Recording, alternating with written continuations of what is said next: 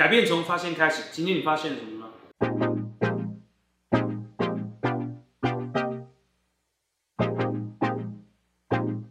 大家好，我是 Mars。那最近有蛮多观众私讯我询问，就是关于沟通这件事情。如果今天是对方的错，我应该要怎么跟对方沟通会比较好，也让他知道他到底做错了什么，然后可以快速的达成共识。那在这边，我想了一下，我分享给大家一个沟通的工具，应该是说批评的工具给大家。好，那这个批评的工具叫做 BIC 批评法。那以下我会跟大家说关于 BIC 这个批评的方式，这个批评的工具应该怎么使用。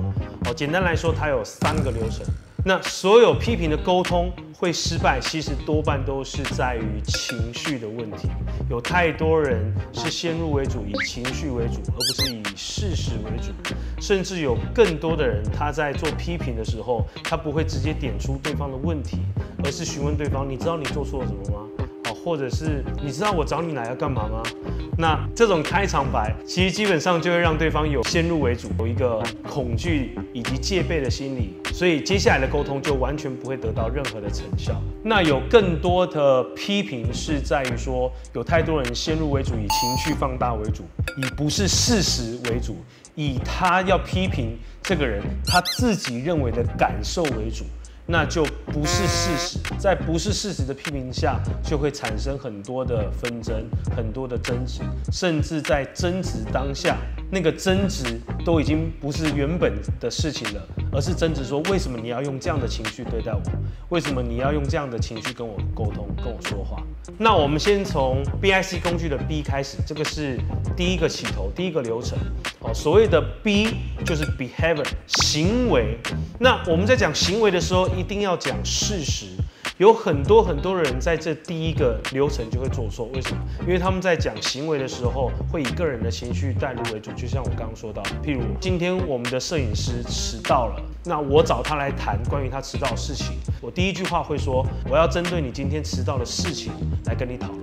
那有很多的人，他其实不管是家长，或者是主管，或者是老板，哦，甚至是伴侣，他们第一句话可能都会是说，你为什么？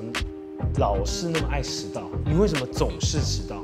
为什么你今天要迟到？那这样子的行为会让被批评的这个人跟你在态度或者是情绪上面做拉扯，而不是针对事情的本质做讨论。那这个 B 这个 behavior 开头部分，我们可以再讲的更具体、更详细一点，能够多详细就多详细。譬如说，我们的摄影师如果今天拍片的时间是九点半，然后他九点四十分才进来，你可以把它更详细的是说，我们今天想要针对你迟到的事情来聊聊，因为我们本来。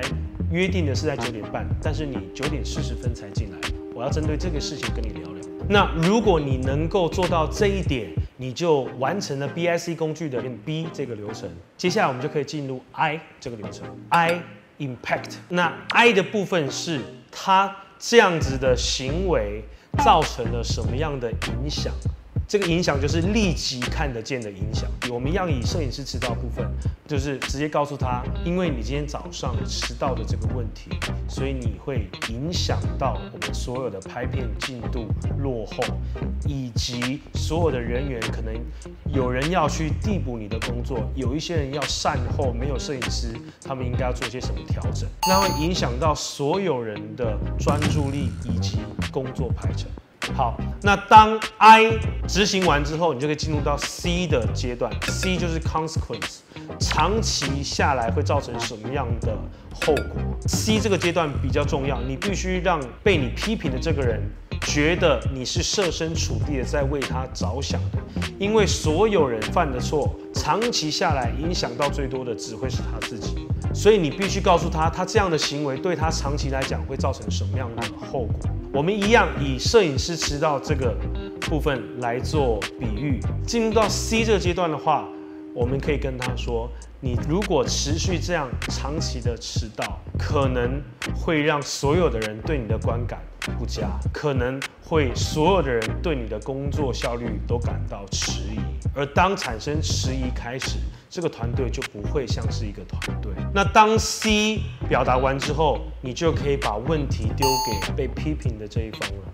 你得让他自己去思考，你觉得怎么做可以解决这样的问题持续发生，或者是我可以跟你一起想办法来讨论怎么样解决你目前产生的问题。那这样子基本上他就会愿意主动的跟你一起寻求办法来解决这些问题。好，那让我们来重复一下 B I C 工具 B behavior 行为的部分，你一定要讲事实。切记，千万不要带任何的情绪来做批判，因为这样会让事情偏离掉它的本质。那 I 的部分，impact 就是短期产生了什么，我们立即可以看见的影响。C consequence 就是长期下来之后，它必定会为它带来什么样的负面效果，或者是带给整个团队、整个事件产生什么样的负面效果，必须得让他清楚的知道。那我个人认为最困难的在于 B 这个部分，因为有太多人在讲行为的时候，会把太多的情绪带入进来。哦，我看过太多沟通失败的案例，就是个人的情绪太多，所以在沟通的一开始，他其实就已经偏离掉我们要探讨事情的本质，所以这个沟通注定失败。所以我个人认为 B 非常非常的重要。那今天的每日一句分享就是，能够控制你的情绪，才是真正的自由。不然你只会被你的情绪所控制。好，那今天的影片就到这边，我是 Mars，我们下次见。